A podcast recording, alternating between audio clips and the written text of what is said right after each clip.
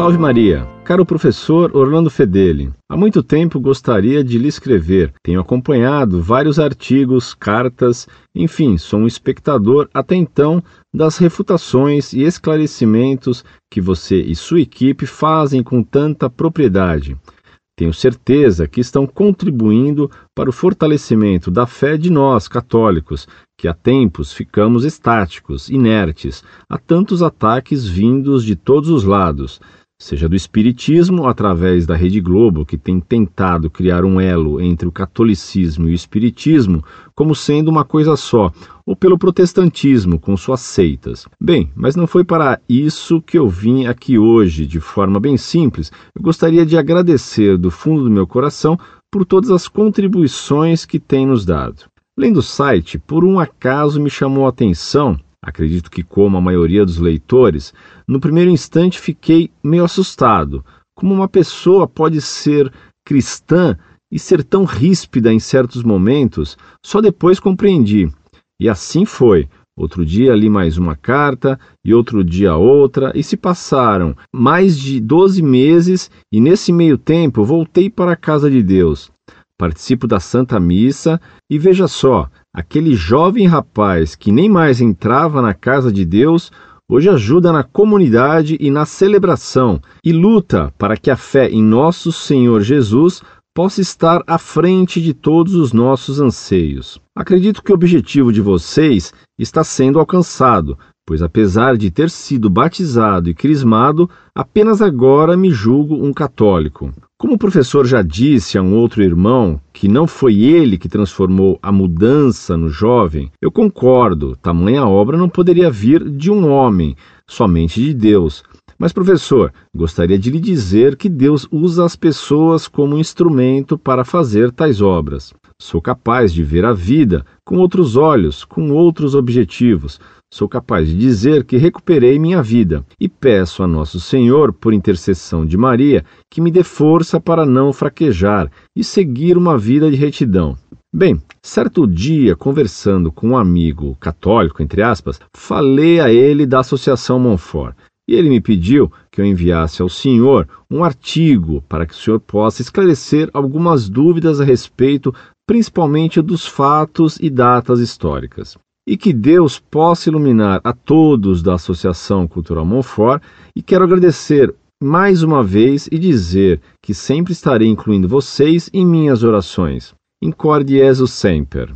A seguir, o texto e a fonte, se é que podemos levar em consideração a fonte. Inicia o texto com o subtítulo Os Católicos. A Igreja Romana alega que foi fundada no ano 33 depois de Cristo por Jesus Cristo e que desde então é a única igreja verdadeira. Isso só poderá ser aceito por quem não conhece a história. Por anos, a igreja fundada por Jesus e consolidada por ele no dia de Pentecostes permaneceu una. Era chamada Igreja, em Atos capítulo 8, versículo 3. Igreja de Deus, em Atos 20 e 28, e Igreja de Cristo, Romanos 16, 16. Já no primeiro século, vemos pelas cartas às sete igrejas do livro Apocalipse que males começaram a se alojar nas igrejas locais, que foram aumentando até culminar em ruptura, principalmente o afastamento da doutrina apostólica.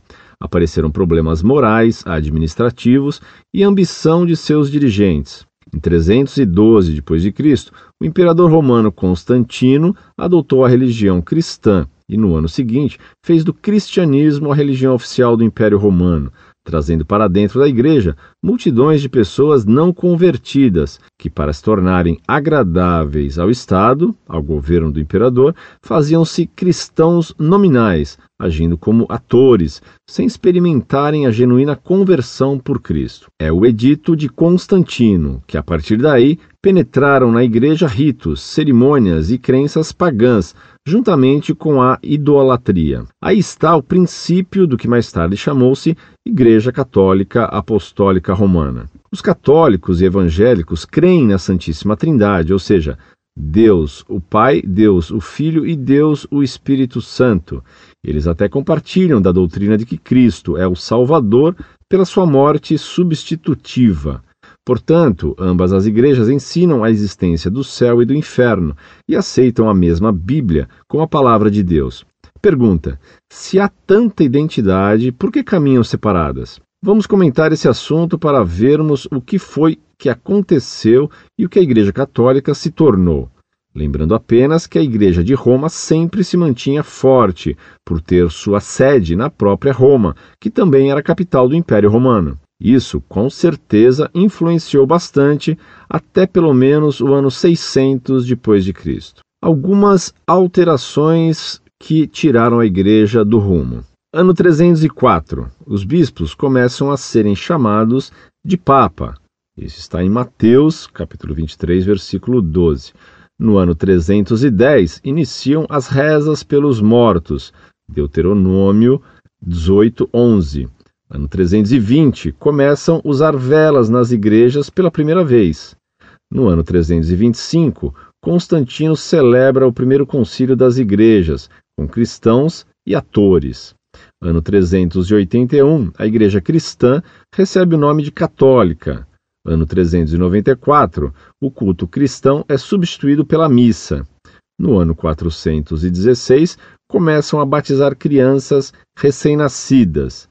Já no ano 431 é instituído o culto a Maria, mãe de Jesus. No ano 503, o purgatório começa a existir. No ano 787, começaram com o culto às imagens, coisa que Deus tem nojo. Ano 830, começaram a usar ramos e água benta. No ano 933, foi instituída a canonização de santos. No ano 1184, teve início a Inquisição, que foi efetivada anos depois. No ano 1190, instituem a venda de indulgência, que era o fato de pagar para perdão dos pecados. No ano 1200, a hóstia substitui a ceia. No ano 1216, é instituída a confissão. No ano 1546, os livros apócrifos, não inspirados por Deus, foram introduzidos na Bíblia. No ano 1854, foi proclamado o dogma da Imaculada Conceição, e no ano 1870, a infalibilidade papal. No ano 1950, a Assunção de Maria. Existem mais coisas que foram inventadas ao longo dos tempos. Isso se cumpre quando a Bíblia diz: no Salmos 42, 7, um abismo chama outro abismo. Tais alterações desprestigiou a Igreja, dividindo a cristandade. No ano 869, a Igreja Ortodoxa, doutrina correta, separou-se de Roma, recusando submissão ao Papa e dizendo que a infalibilidade é a blasfêmia que coroou o papado.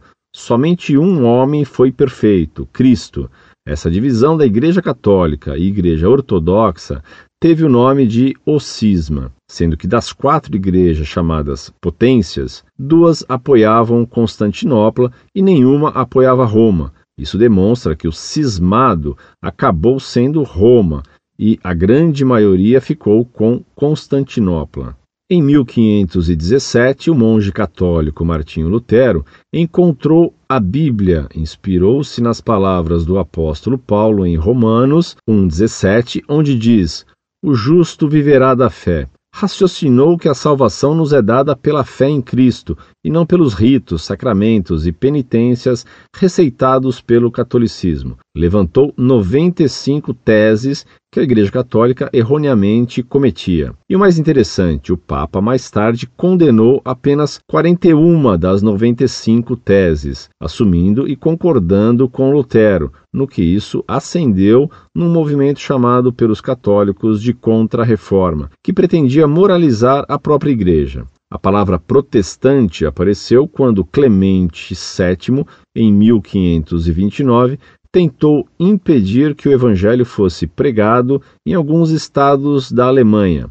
Os cristãos não católicos fizeram um protesto contra essa pretensão do Papa e receberam o nome de protestantes, aplicado hoje a todos os evangélicos. O movimento dos evangélicos, inspirados pelas teses corretas de Lutero, teve o nome dado pelos católicos e depois adotado pelos evangélicos de reforma protestante. sobre a questão da Mãe de Deus. É dessa forma que os católicos se dirigem a Maria e também a adoram como a Deus.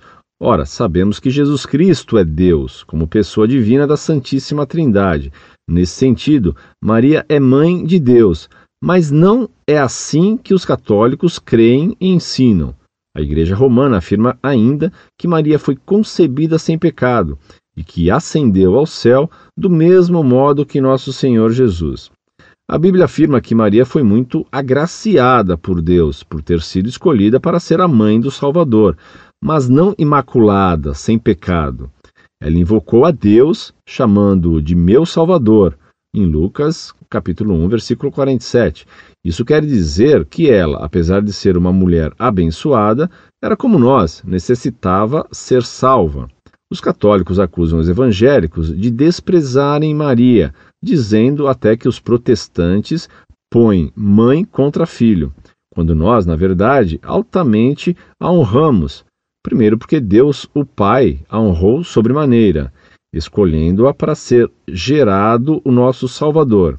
Segundo, nós procuramos fazer o único mandamento que ela nos deixou, que os católicos, na sua totalidade, desprezam, Vejam o seu mandamento, João 2:5. Fazei tudo o que ele vos disser. E a primeira ordem de Cristo foi, em Marcos, capítulo 1, versículo 15: Arrependei-vos e crede no evangelho. Portanto, não adianta ficar Santa Maria, Mãe de Deus, rogai por nós. Se está escrito em João 14,6, disse Jesus: Eu sou o caminho, a verdade e a vida. Ninguém vai ao Pai senão por mim. O Senhor Jesus completa o ensinamento em João 14, 13: E tudo quanto pedirdes em meu nome, eu o farei, para que o Pai seja glorificado no Filho. Absolutamente não há outro caminho, não há outro jeito. O romanismo ensina que uma pessoa, enquanto viva, não tem meios de saber se está salva ou perdida.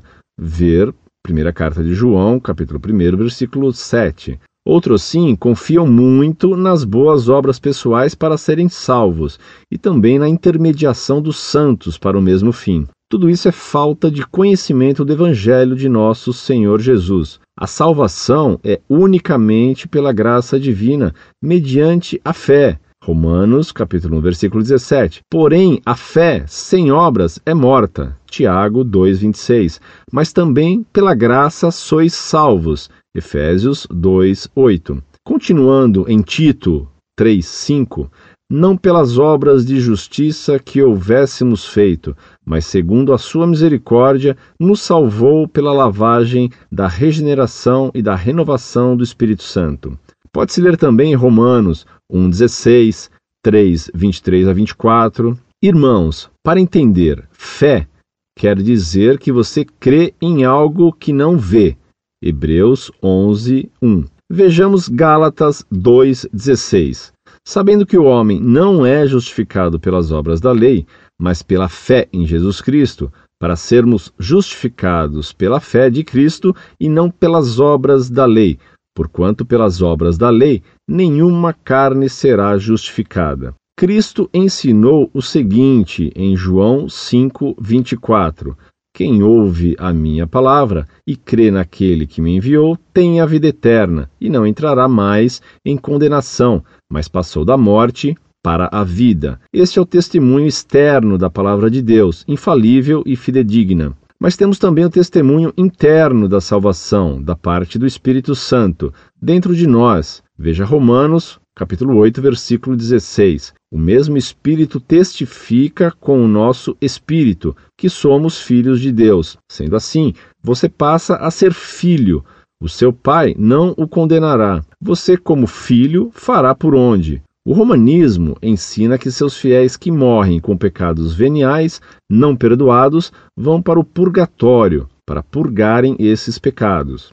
Depois disso, as almas irão para o céu, na Bíblia não consta a palavra purgatório. Essa doutrina deprecia a doutrina bíblica da salvação pela graça divina, pois nega a eficácia da obra expiratória, purgatória, de Cristo na cruz do Calvário. Vejamos o que diz a Bíblia, João 19:30. E quando Jesus tomou o vinagre, disse: está consumado, e inclinando a cabeça, entregou o espírito. Na primeira carta de João, capítulo 1, versículo 7, mas se andarmos na luz, como ele na luz está, temos comunhão uns com os outros, e o sangue de Jesus Cristo, seu Filho, nos purifica de todo o pecado. Poderíamos ler ainda Hebreus 9, 12 e 10, 12 a divisão que a Igreja Católica Romana faz dos pecados é antibíblica, pois não existe pecadinho e pecadão.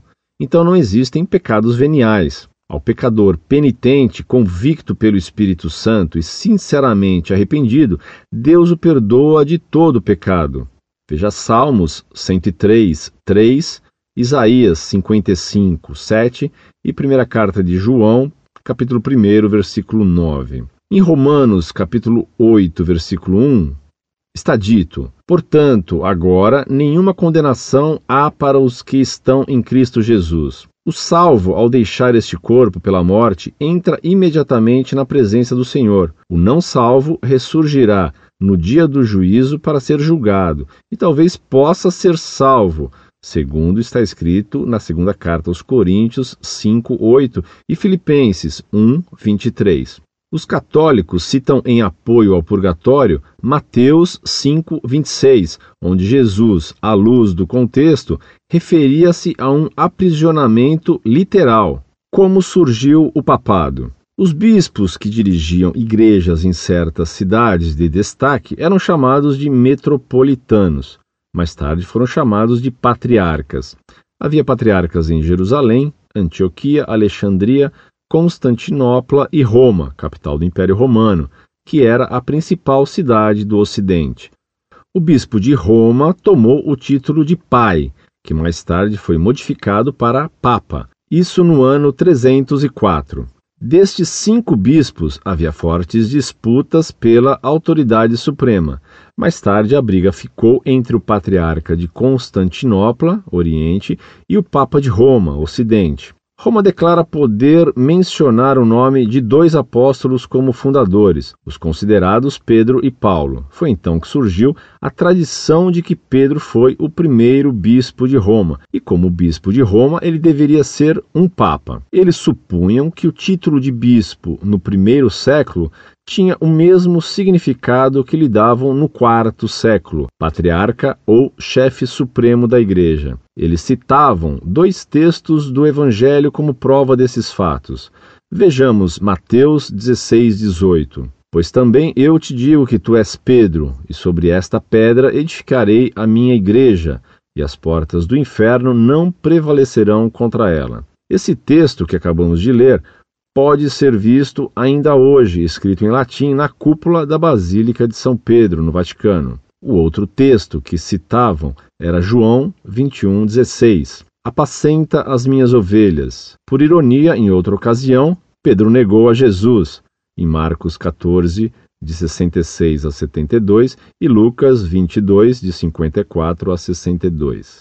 No ano 58 depois de Cristo, Paulo escreveu a Epístola aos Romanos. Conforme os católicos, Pedro deveria estar no poder há 15 anos. No capítulo 16 do livro de Romanos inteiro, Paulo mandou saudações para muita gente em Roma. Porém, Pedro não é mencionado. Caso Pedro fosse papa da igreja em Roma, Paulo o teria mencionado em primeiro lugar. No ano 62, Paulo chegou a Roma e foi visitado por muitos irmãos, porém novamente não aparece o nome de Pedro. Veja Atos 28, de 11 a 31.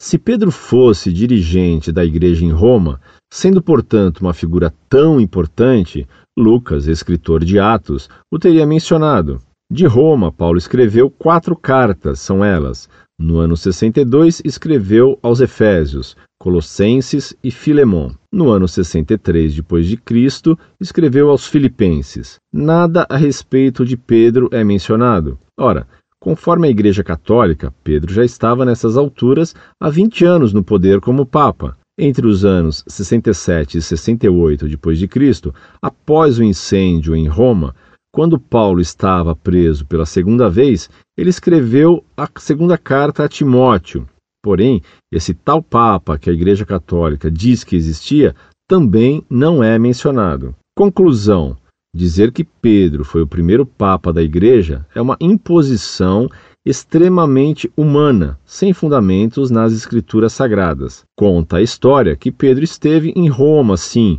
e foi morto através do imperador romano Nero, e o mesmo organizou a primeira perseguição aos cristãos. Ele incendiou Roma e mais tarde se suicidou. Em menos de dois anos, sucederam-lhe quatro imperadores, os quais foram Galba, de 68 a 69 d.C., Otão, 69 d.C., Vitélio, 69 d.C., e Vespasiano, de 69 a 79 d.C. Tal desestabilização do império fez com que muitos territórios ocupados no Oriente Médio tomassem coragem e tentassem a independência. Um deles foi a Judéia, no que culminou com a destruição de Jerusalém no ano 70 depois de Cristo. A fonte é do site barra barra br.geocities.com barra bartimeu barra htm barra cato.htm. Muito prezado, salve Maria. Dou graças a Deus por sua adesão plena à Igreja Católica e peço a Deus que o faça um verdadeiro cruzado na defesa da fé. Seu testemunho confirma, como o de tantos outros, quanto é profícuo o combate pela fé. Fala-se tanto da ovelha perdida que Cristo foi procurar caridosamente. Poucos compreendem que Nosso Senhor, como bom pastor, teve que agarrar à força a ovelha perdida, porque a ovelha que se tresmalha foge do pastor. Este precisa agarrá-la e segurá-la com força aos ombros, impedindo-lhe os movimentos, senão ela foge novamente. A força que o bom pastor exerce, segurando as patas da ovelha, é o indício do ato de caridade da salvação. Essa força é símbolo dos argumentos, por vezes duros, que se é obrigado a empregar para segurar a ovelha perdida. Toda polêmica, ainda que dura, feita com amor sobrenatural, é meio seguro para a salvação. Por isso é que nosso Senhor discutia duramente com os fariseus. Por isso disse São Paulo a Tito: increpa e los dure. Carta a Tito, capítulo 1, versículo 13. Repreende-os duramente. Deus lhe pague então por suas palavras caridosas e gratas e o mantenha em seu santo serviço. Passo a analisar o texto desse pobre protestante com suas miseráveis mentiras contra a igreja. É muito impreciso que Cristo fundou a igreja no ano 33, ano de sua morte na cruz. Esse protestante quer escamotear o texto de São Mateus, Mateus capítulo 16, versículos de 16 a 20, no qual, depois que Pedro confessa que Jesus é o Filho de Deus feito homem, Cristo diz que sobre Pedro fundará a sua igreja. Portanto, Cristo só tem uma igreja, e é aquela que ele fundou sobre Pedro, e não sobre Lutero, Calvino, e outros heresiarcas. É erro histórico afirmar que Constantino, pelo Edito de Milão, em 313, tornou o cristianismo a religião oficial do império. Constantino apenas decretou que os cristãos poderiam praticar livremente sua religião. Foi Teodósio, no final do século IV, que fez o cristianismo religião oficial do Império Romano, e isso não significou que se poderia entrar na igreja de qualquer jeito, trazendo para dentro da igreja multidões de pessoas não convertidas, que para se tornarem agradáveis ao Estado, ao governo do imperador, faziam-se cristãos nominais, agindo como atores, sem experimentarem a genuína conversão por Cristo. Prova de que isso é completamente falso é o fato de que Santo Ambrósio, bispo de Milão, proibiu que o próprio imperador Teodósio entrasse na igreja para assistir à missa num domingo, porque o imperador havia massacrado, sem misericórdia, os habitantes de uma cidade rebelada. Se nem o imperador podia entrar na igreja sem arrependimento, imagina-se as multidões. O autor fala de católicos e evangélicos. Não existem os evangélicos. Existem hereges protestantes que defendem multidões de erros diversos. Diz falsamente o autor desse texto que você teve a bondade de me enviar. Os católicos e evangélicos creem na Santíssima Trindade, ou seja, Deus o Pai, Deus o Filho e Deus o Espírito Santo. Há muitos que se dizem evangélicos e que não creem na Trindade. Há outros que não creem em Deus. Há outros que não creem na Bíblia. Os Hunters, por exemplo, acabam por afirmar que a Bíblia era o pior livro que jamais fora escrito, porque causara muitas guerras e desavenças. Christopher Hill em seu livro The War Upside Down. Nunca vi documento que diga que foi só no ano 304 que se começou a usar o título Papa para designar o bispo de Roma, sucessor de São Pedro, na chefia da igreja. Desde muito cedo se aceitou que era o bispo de Roma, sucessor de Pedro, o chefe da igreja, fosse-lhe dado ou não o título de Papa. Peço-lhe que veja no site Monfort as muitas cartas em que isso é provado. Cito-lhe alguns parágrafos de uma dessas cartas. Por exemplo, São Clemente, que foi o terceiro sucessor de São Pedro, depois de São Lino e de Santo Anacleto, na sede Roma, em sua epístola aos Coríntios, Epístola 59, no ano 95 ou 96, portanto, ainda no século I da era cristã e só 30 anos depois do martírio de São Pedro, suplica para que se recebam aos bispos que tinham sido expulsos injustamente, dizendo: Se algum homem desobedecer às palavras que Deus pronunciou através de nós, saibam que esse tal terá cometido uma grave transgressão e se terá posto em grave perigo. E São Clemente incita então os coríntios a obedecer às coisas escritas por nós através do Espírito Santo. São Clemente, Epístola 59. Até mesmo o inimigo do papado, Lightfoot, foi obrigado a confessar que esta carta de São Clemente foi o primeiro passo para estabelecer a dominação papal.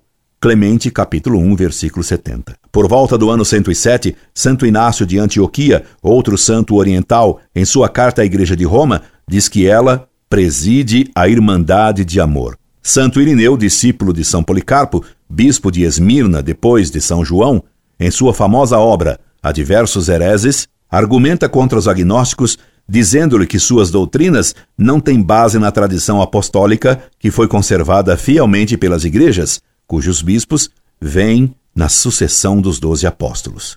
A afirmação mais explícita da supremacia de Roma foi feita por São Vítor, 189-198, quando impôs às igrejas asiáticas que se conformassem ao costume do resto da igreja na questão da Páscoa. Polícrates de Éfeso resistiu dizendo que os costumes que seguia procediam do próprio São João. O Papa São Vítor o excomungou por isso. Depois, São Vítor Instado por Santo Irineu, tendo visto que sua insistência poderia provocar mais dano que bem, retirou a excomunhão. Mas tanto pela excomunhão imposta, como pela sua retirada por São Vítor, fica patente a supremacia da sede Roma sobre todas as demais dioceses do mundo. Abércio, bispo de Hierópolis, pelo ano 200, assim fala da Igreja Romana. Ele, Cristo, me enviou a Roma a contemplar a majestade e para ver a uma rainha, Roma, coberta com um manto de ouro e calçada com sandálias de ouro. Tertuliano, no livro De Pudicitia, por volta do ano 220, escrito quando ele já caíra na heresia do montanismo, critica uma prerrogativa papal. Ele ataca duramente um decreto do Papa, chamando-o de Edito Peremptório, promulgado pelo Supremo Pontífice, Bispo dos Bispos. Ele dizia tais palavras sarcasticamente, mas assim mesmo, elas indicam claramente como já se tinha a autoridade do Papa como superior a todos os bispos, embora Tertuliano, como herege, não aceitasse isso. São Cipriano, que morreu no ano 258, chama explicitamente Cátedra de São Pedro de Sé Romana, dizendo que Cornélio fora elevado ao lugar de Fabiano, que é a Cátedra de Pedro. Epístola 55:8, CF 59:14. São Cipriano escreveu também que Roma, cátedra de Pedro, é a igreja principal, da qual nasce a unidade episcopal. Para São Cipriano, a fonte dessa unidade episcopal é a sede Pedro. Conforme ele dizia, Roma desempenhava o mesmo ofício que desempenhou Pedro durante sua vida, ser princípio da unidade. Manter a comunhão com o antipapa como novaciano seria cair em cisma. Ele sustenta ainda que o papa tem autoridade para depor um bispo herege. Quando Marciano de Arles caiu na heresia, Cipriano, a pedido dos bispos dessa província, escreveu ao Papa Estevão para solicitar que ele escrevesse cartas para excomungar a Marciano e fazer que alguém tomasse seu lugar.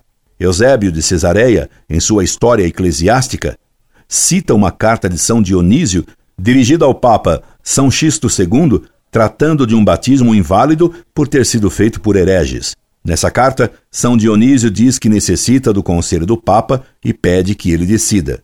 No outro caso, e anos depois, o Papa, atendendo a São Dionísio, afirmou com toda a sua autoridade para deixar clara a verdadeira doutrina sobre um assunto. Ambos os casos ensinam como Roma era reconhecida como detentora do poder para falar com autoridade em assuntos doutrinários.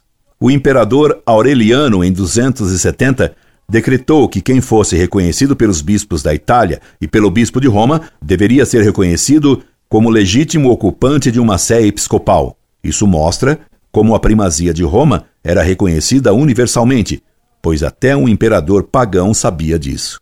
Santo Atanásio apelou a Roma contra a decisão do Concílio de Tiro, 335, que o destituíra de sua diocese. O Papa Júlio anulou as decisões desse concílio, restituindo às suas sés episcopais tanto Santo Atanásio como Marcelo de Ancira.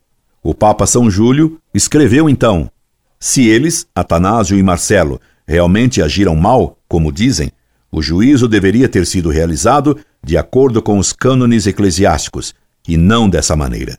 Não sabe que o costume é que primeiro nos dirijam cartas a nós, plural majestático, e depois procedam conforme se defina então? Atanásio, Apologia 35. Veja que tolice afirma esse protestante em seu documento. Ano 320. Começa a usar velas nas igrejas pela primeira vez. Quer dizer que nas catacumbas os cristãos usavam o quê? Luz elétrica? Claro que sempre se usaram velas e lâmpadas, isto é, candeias de barto com pavio alimentado a azeite. Outra bobagem. Ano 394.